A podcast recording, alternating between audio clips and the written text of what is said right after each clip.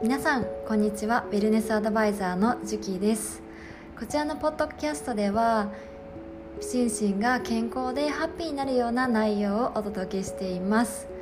で今日はですね前回セルフリトリートとは何かという配信をさせていただいたんですけれども今日は中身に入っていきたいと思います。で前回前々回とですね、まあ、2つ配信させていただいたんですけれどもその時はですねあの一応台本を用意して、まあ、それに沿って配信したんですけれども、まあ、今日からはですね台本なしで、まあ、その時の気持ちとか感情そのままにあの配信していきたいと思っています。っていうのもですね、まあ、いつも台本を用意しつつも結局まあ、違うお話をしてしまっていたりするので、まあ、このポッドキャストでもそんな感じで私らしく、まあ、台本なくその時の気分感情に合わせて感情のままお話ししていきたいと思います。では早速ですね、まあ、今日はメニュー1のフィジカルというところで体を整えるワークを行っていきます。で体を整えると言ってもですねいろんな整え方があると思います。食事だったりとか、うん、エクササイズとかヨガとか皆さんは普段体のケアっていうのはされていますか？やっぱり健康な体があってこその美しさだったりとかになるので、まあ、本当に全てのベースになると思うんですよね。なので普段なかなか気を使えてないっていう方はですね是非一度自分自身の体を整えるっていうことをですねあのやってみてほしいなっていうふうに思います。私もですね私は以前ですね、まあ、本当に体重を落としたい痩せたい綺麗になりたいっていう思いで必死にダイエットを頑張っていてあの流行りのですねあらゆるダイエットを試したりもしたんですよね、まあ、例えば朝バナナダイエットとかプロテインの置き換えダイエットとか糖質制限とかカロリー制限とか、まあ、いわゆるね万年ダイエッターだったんですけれども、まあ、今はですね全く食事制限っていうのはやってないんですけれども、まあ、全然太らなくなりましたしそうですね。全くこうダイエットに興味がなくなりましたね。本当に好きなものを、まあ、好きなだけ食べているっていう感じですね、まあ、好きなものを好きなだけ食べていると言ってですね、まあ、毎日例えばマクドナルドのハンバーガーを食べているとかっていうのはなくてですねやっぱり心が整うことによって体が欲しくなるものっていうのも変わってきました。まあ、その心の面に関してはですねあのマインドのところでお話ししたいなっていうふうに思っているので、まあ、今日はですね、まあ、体を整えるワークっていうところで、まあ、一番簡単な誰でもどこでも今すぐにできることからお話ししていこうかなっていうふうに思うんですけれども、まあ、それは何かっていうとですね呼吸です、まあ、呼吸っていうのはそうですね。普段無意識意識的にあまり行っているものではないと思うんですよね。よし呼吸しようと思って、まあ、もちろんやることもあるかもしれないんですけども、まあ、本当に無意識にやっていることだとは思うんですが、まあ、呼吸っていうのはですね自律神経を整える一番簡単な方法です。自律神経っていうのは、まあ、聞いたことあると思うんですけども、まあ、2種類の自,、えーと自律神経っていうのがあって、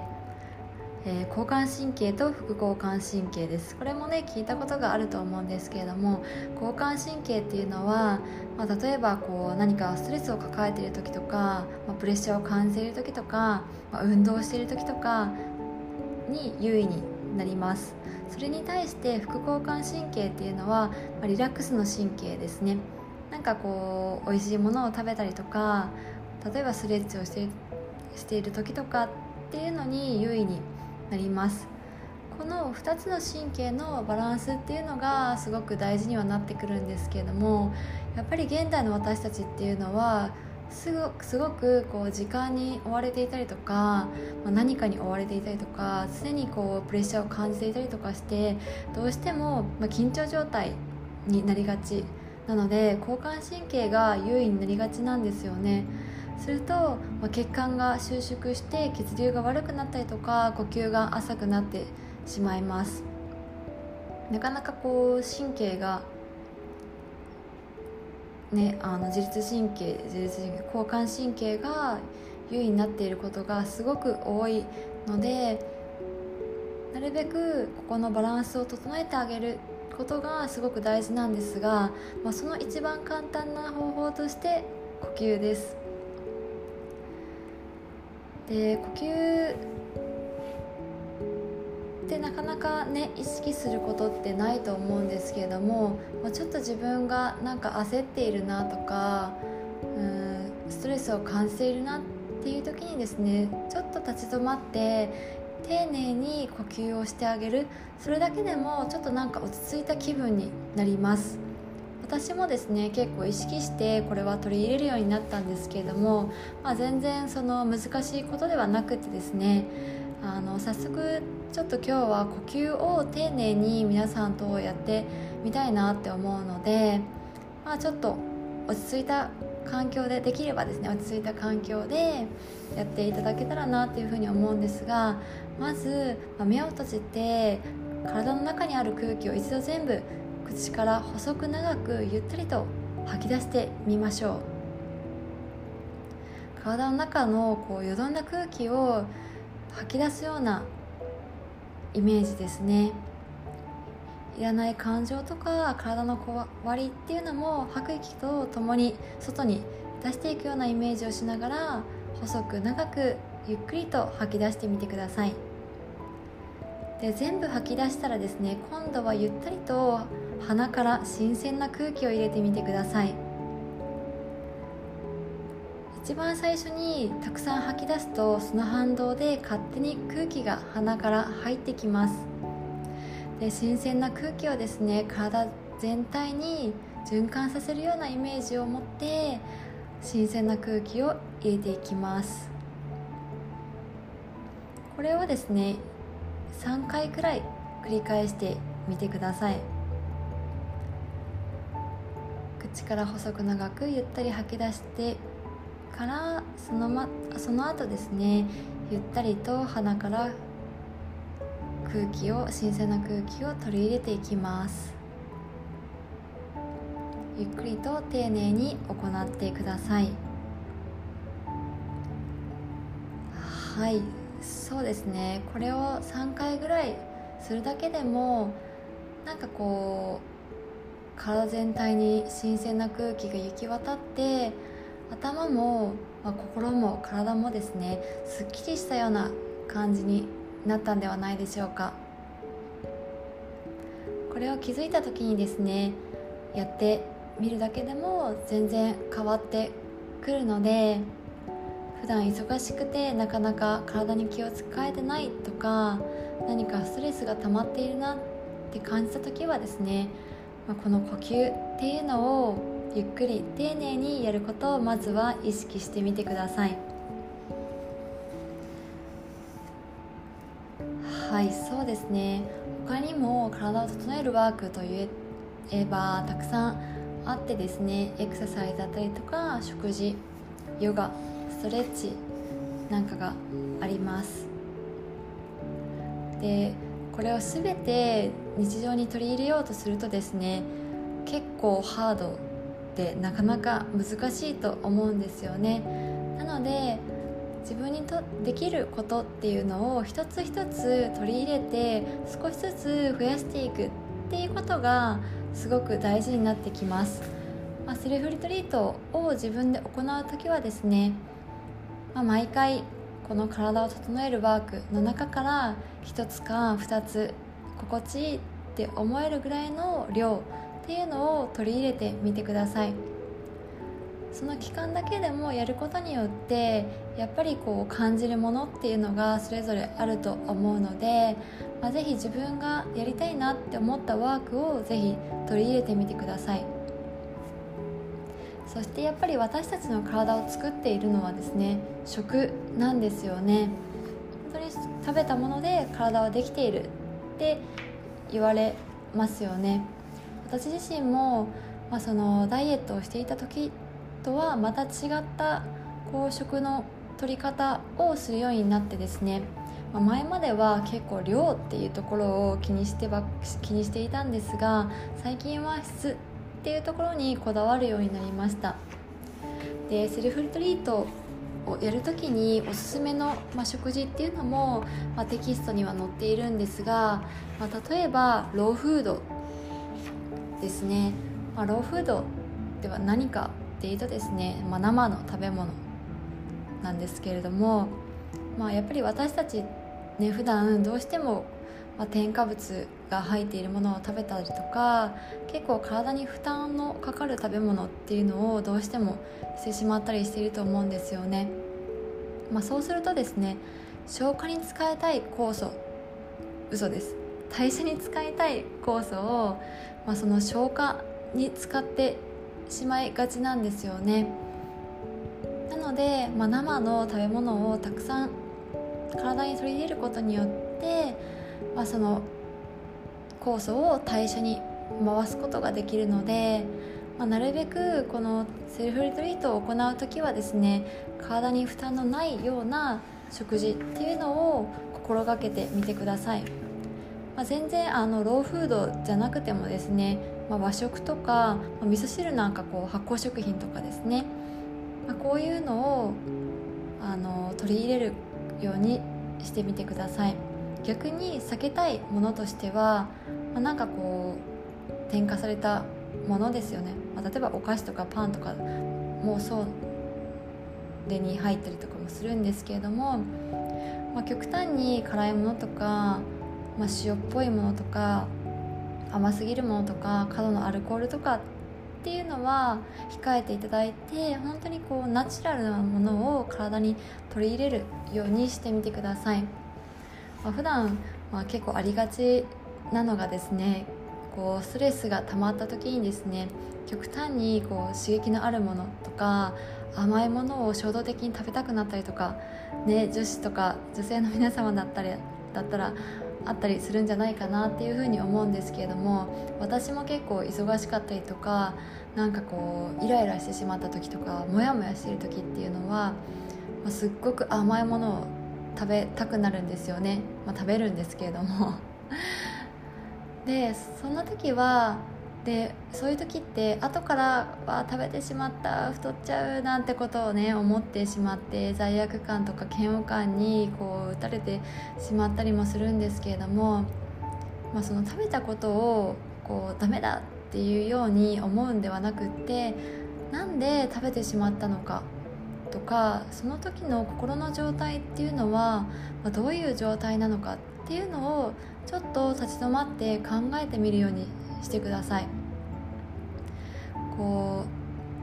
うイライラするからとかストレスを溜まっているから甘いものを食べる食べて解消するっていうのは根本の原因の解消にはならないんですよね。なのでその根っこの部分を解消するためにはどうして食べてしまうのかとかっていうのを見つめる必要があります。これもセルフリトリートのワークの中にあるんですけれども、まあ、自分の食べたものとか食べたくなるものとかよく食べているもの、まあ、これを振り返ることによって自分がどういう状態なのかっていうのを見ていきます。でこれが分かるとですねその時じゃあ自分がどうしたらいいのかっていうのも明確になるんですよね。なので、まあ、そういった食べ物普段欲しくなる食べ物からも自分の感情とかっていうのが分かってくるようになるので、まあ、本当にまあ日々丁寧に自分の心と対話して向き合うことによって、まあ、よりこうヘルシーでハッピーな毎日を作ることにつながってきます。はい。私はね本当に、まあ、これはこの、まあ、人によって例えば私は本当に甘いものが欲しくなるんですけれどもイライラしたりした時とかに。なんですが例えば買い物をしたくなるとか人によってこう衝動的になるものっていうのは違うとは思うんですけれども、まあ、自分自身をがどういう時にどうなるのかっていうのをちゃんと理解していく。っていうのがこのセルフリトリートを行うことによってできるようになってきます。なんかやっぱり自分自身のことって意外と分かってなかったりするんですよね。なのでちゃんとこう一人になって自分と向き合う時間っていうのを作るのがすっごく大切になってきます。今日はフィジカルというところでですね、まあ、呼吸と主に食っていうところをお話しさせていただいたんですけれども次回はマインドここもすごく大切な部分です。マインドのところをお話ししていきたいと思うのでまあ、ぜひ一度ですね、まあ、今日は呼吸を結構やったんですけれども呼吸に対してお話しさせていただいたんですけれども、まあ、ちょっと意識的に呼吸をするっていうところと、まあ、自分がどういう時にどういうものを食べているのかっていうのを振り返る時間をぜひ作ってみてくださいでは次回ですねマインドについてのお話をさせていただきたいと思っているのでまた楽しみにしていてください。それではじゃあね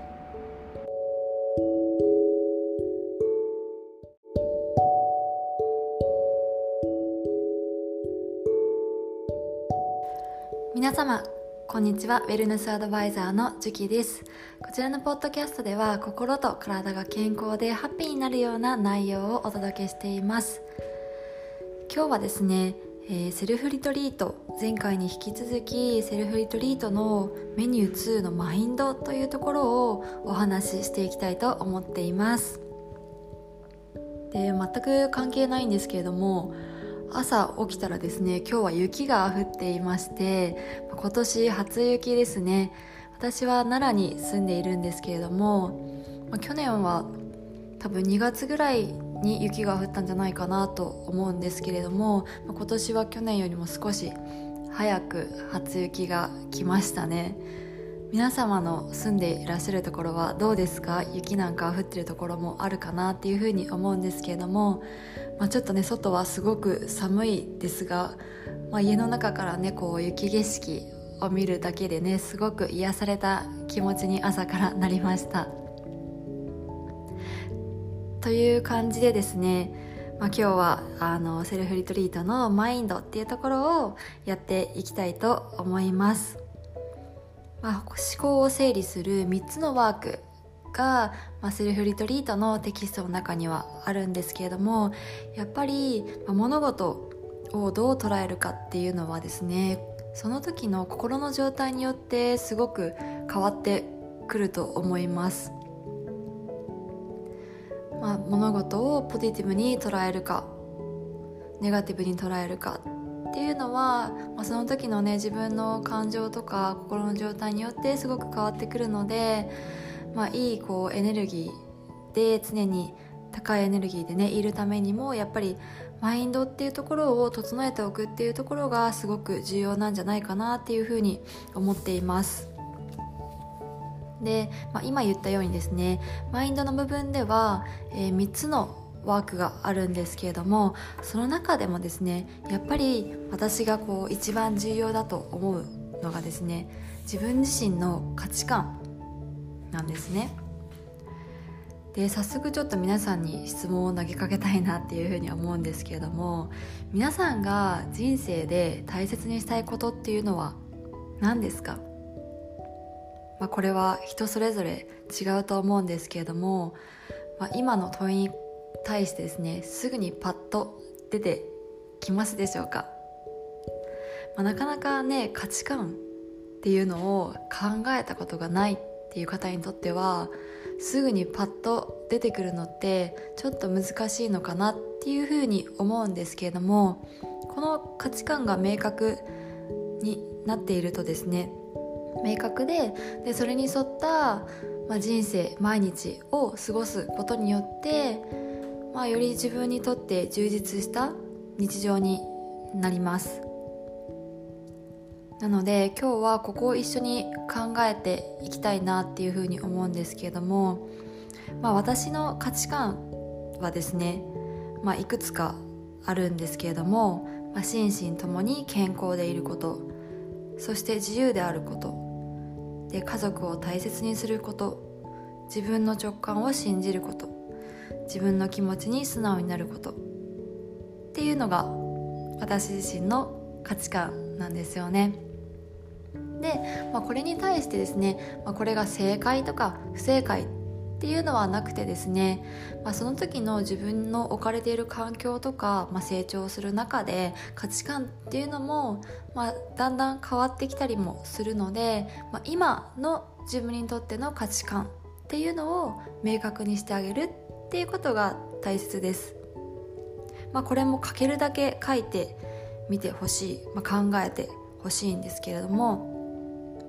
まあ、自分がどうありたいのかとか何を大切に毎日過ごしたいのかっていうところをぜひ考えてみてください。どうですかね？皆さんすぐに思いつくでしょうか？でなかなか難しい方ももちろんいらっしゃると思うんですけれども、まあ、そういう方はですね自分にこうたくさん質問してあげることが大切です、まあ、例えばそうですね。何をしている時が楽しいのかとかどういう時に充実感を感じるのかとか何が好きなのかとか本当にまあ簡単な質問を自分にたくさん投げかけてあげてみてください。そうすることでだんだんと明確になってくるものとか、まあ、気づくことっていうのがあると思います。なんかこうね、出てこないからあ自分ダメなんだっていうのではなくってですね、まあ、これも本当に自分を知る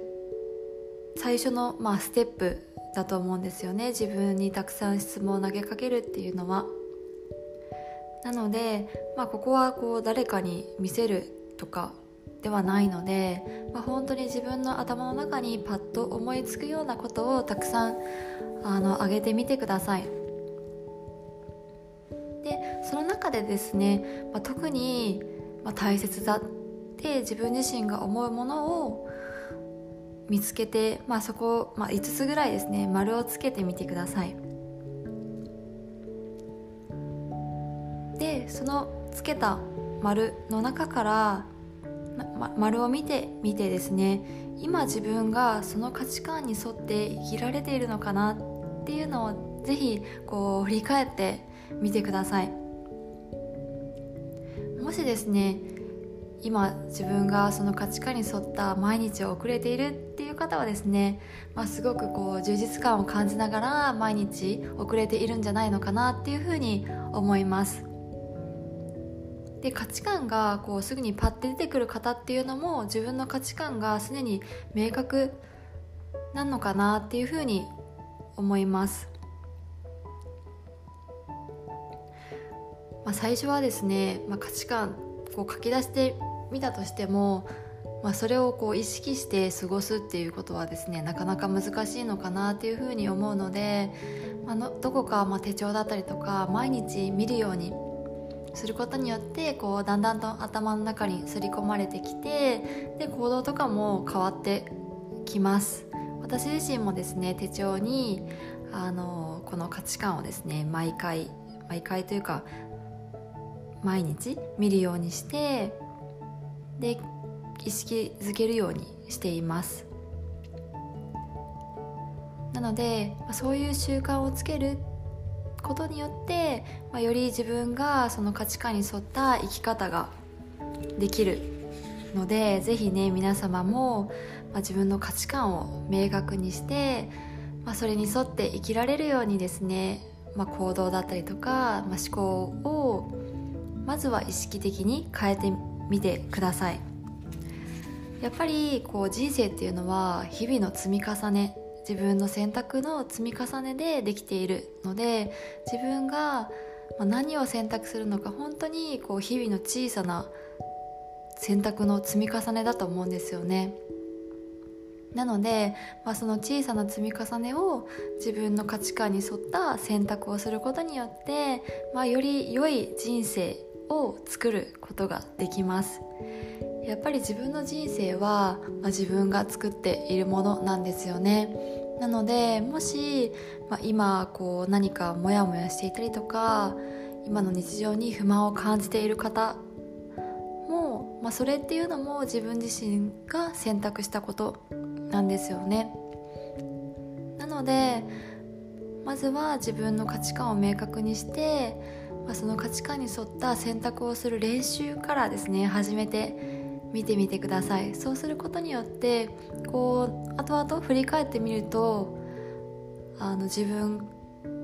のねことに気づけるじゃないかなっていうふうに思います。でセルフリトリートをする際にはですねもうこのさっきもねお伝えしたんですけれども価値観っていうのはその時によっても変わってくるものではあるのでまあ、毎回振り返ったりとか書き直してみたりとかっていうことをしてあげてください。でまあねもし変わってたりとかすれば軌道修正っていうのがすぐにできたりもするので、まあ、毎回ねこの価値観の明確化というワークはですね是非取り入れてあげてください。でやっぱりこうねなかなか難しい方価値観が分からなかったりする方っていうのもいらっしゃると思います。自分がやりたいことが分からなかったりとか何かこうモヤモヤする方とかねやっぱり生きている中では そういうことも誰もがあることだとは思うので、まあ、そんな時におすすめのワークがマインドマップです。マインドマップって聞いたことある方はいらっしゃいますか？これは本当に私は大活用しているんですけれども、まあ、何かっていうとですねマインドマップっていうのは、まあ、自分をこう客観的に見ることができるので私自身は、まあ、さっき言ったようにモヤモヤした時とか、まあ、なんか自分の考えていることを整理したい時とか目標を明確にしたい時なんかに、まあ、思考の整理をするために結構使っているのでこれはね是非皆様にもやってみてほしいなっていうふうに思うんですけれども、まあ、やり方はすごく簡単です、まあ、まず無地の紙とペンを用意していただいてですねその紙の真ん中に、まあ、そのテーマとなるものを書きます、まあ、例えば「モヤモヤする」とか「今年やりたいこと」とかまあ、これは何でもいいんですけれども、まあ、自分が何かこう明確にしたいテーマっていうのを、まあ、紙の中心に書きます。でそのテーマからキーワードを派生させて囲むように書き出していきます。これは本当にもう思いついたもの全て書いてみてください、まあ、例えばモヤモヤがモヤモヤするっていうのをテーマにした方であれば、まあ、それはなぜか思いつく限り書くんですよね、